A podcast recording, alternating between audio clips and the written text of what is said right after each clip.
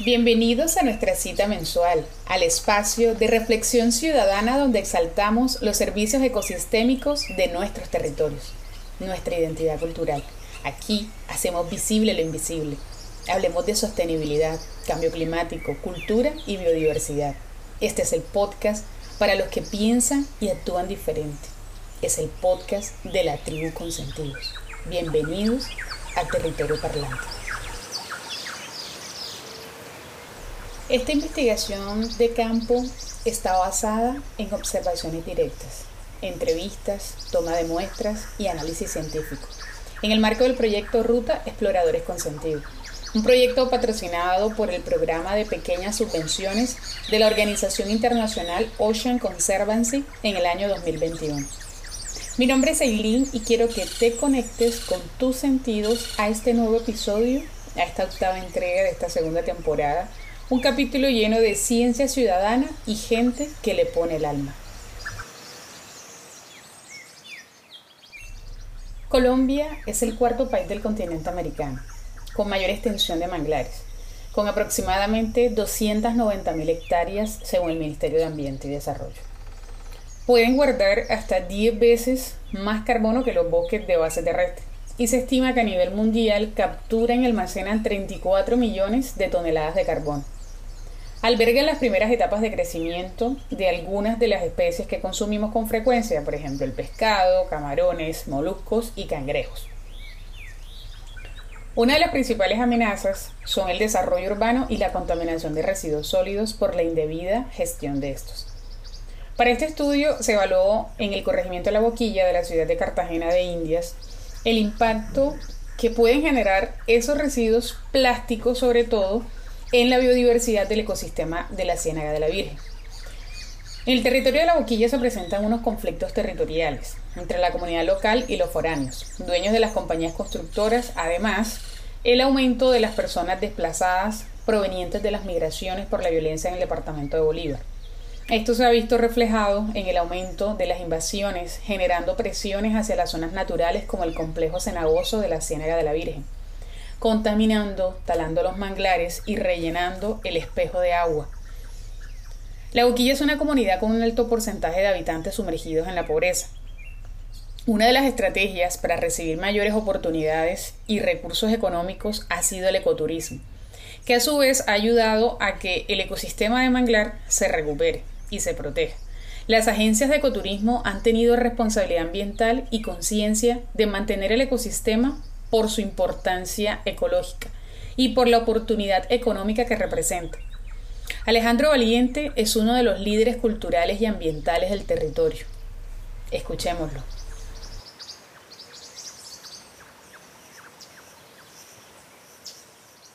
Buenos días, mi nombre es Alejandro Valiente Gómez. Vivo en la comunidad de La Boquilla hace 57 años. Tengo una familia muy hermosa, cinco hijos, diez nietos he venido trabajando en esta comunidad el 100%.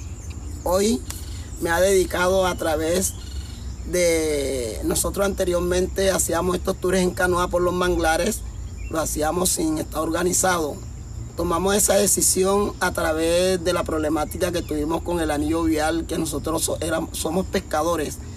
Y ya la pesca ya se había acabado poco a poco a través de la construcción del anillo vial y nosotros tomamos una determinación y una decisión de buscar otro, otra fuente de trabajo y así fue como nació la idea del ecoturismo.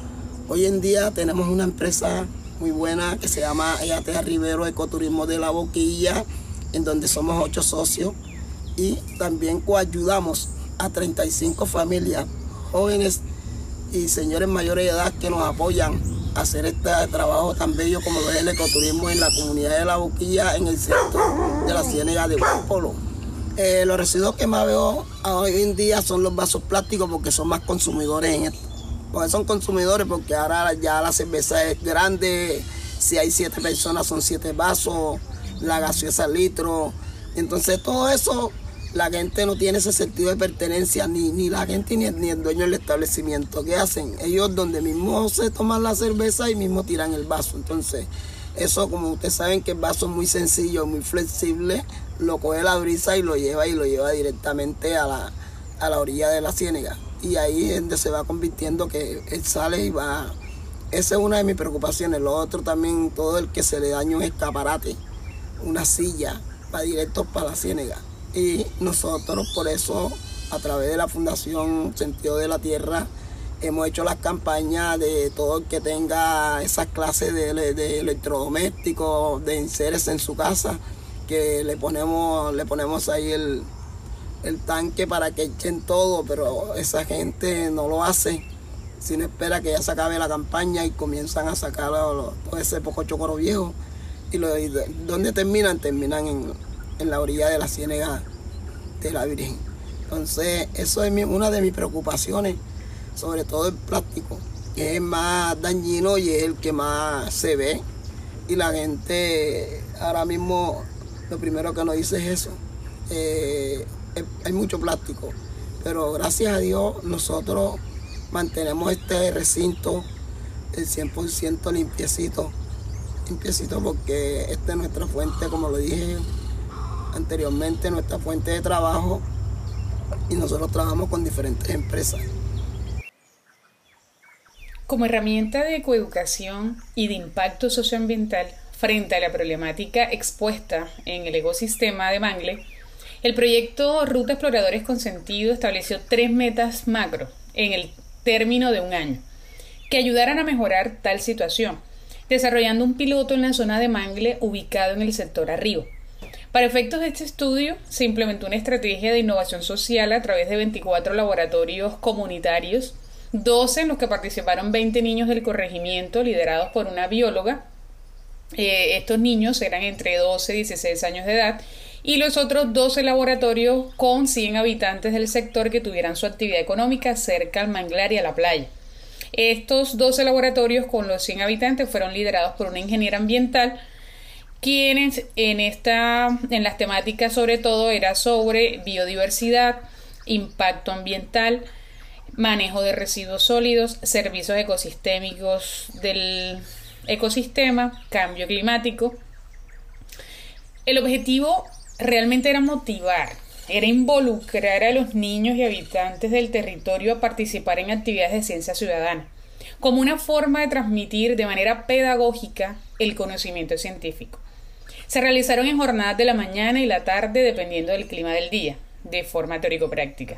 Se escogieron tres puntos ubicados en la Ciénaga de la Virgen en el sector Juan. Estos puntos se caracterizaron por tener diferentes escalas de contaminación, dos puntos extremos y uno medio. Los laboratorios liderados por la bióloga fueron visita a esas zonas naturales y lugares con alta contaminación de plásticos, identificación de especies de fauna y flora del manglar y conocimientos globales y locales sobre el impacto del plástico en la biodiversidad. Especies bioindicadoras de la calidad del ecosistema de mangle y su relación con la contaminación del plástico. Se establecieron grupos focales de aves, vegetación, crustáceos y peces recolección de plásticos en las tres zonas evaluadas para determinar la contaminación por plásticos en kilogramos por lugar, caracterización del microplástico encontrado en las tres zonas evaluadas y el análisis del contenido estomacal de peces de la cena de la Virgen para la identificación de microplásticos. Estos 12 laboratorios particularmente eh, fue muy importante el apoyo recibido por parte de los líderes de las dos empresas de ecoturismo del sector que son Ecotur Boquilla y Arriberos. Con ellos utilizábamos las canoas, subíamos con los jóvenes y la bióloga, el fotógrafo, o todo el equipo y tomábamos las muestras, desarrollamos los laboratorios dentro del manglar, algunos en la sede de Arriberos, para poder eh, dar ese eh, reflexionar frente a la toma de muestras que tomábamos por día y los mismos jóvenes eran unos pequeños científicos utilizando herramientas de laboratorio para llevar a cabo esta investigación. Otra de las grandes metas fue retirar del mangle 10 toneladas, sí, así como lo escuchas, 10 toneladas de residuos sólidos mal dispuestos a través de 10 jornadas de aseo que involucraron a los líderes de ecoturismo, a los vecinos, a niños, operador de aseo de la zona, que en este caso era Pacaribe, aliados empresariales y algunos recicladores de oficio que se llevaron el material que podían introducir nuevamente en la cadena de valor. Finalmente codiseñamos una estrategia de educación ambiental para sensibilizar a públicos en el territorio rural sobre el impacto de los residuos en el ecosistema marino y de manglar, entregando unas cartillas en varios puntos estratégicos del corregimiento con la ayuda de unos jóvenes voluntarios preuniversitarios de la Universidad Tecnológica de Bolívar. Cabe destacar que estas limpiezas fueron mensuales, una, una por mes, convocando a los diferentes líderes, a los diferentes actores en el territorio y previamente una sensibilización casa a casa para el desarrollo de estas, de estas jornadas. En la próxima cápsula te compartimos las conclusiones de esta investigación. Gracias por escucharnos. Nos vemos el próximo capítulo. Y termino de contarte esta investigación de campo en este ecosistema maravilloso de Mangle y cómo podemos hacer parte de la solución a esta gran problemática. Nos escuchamos.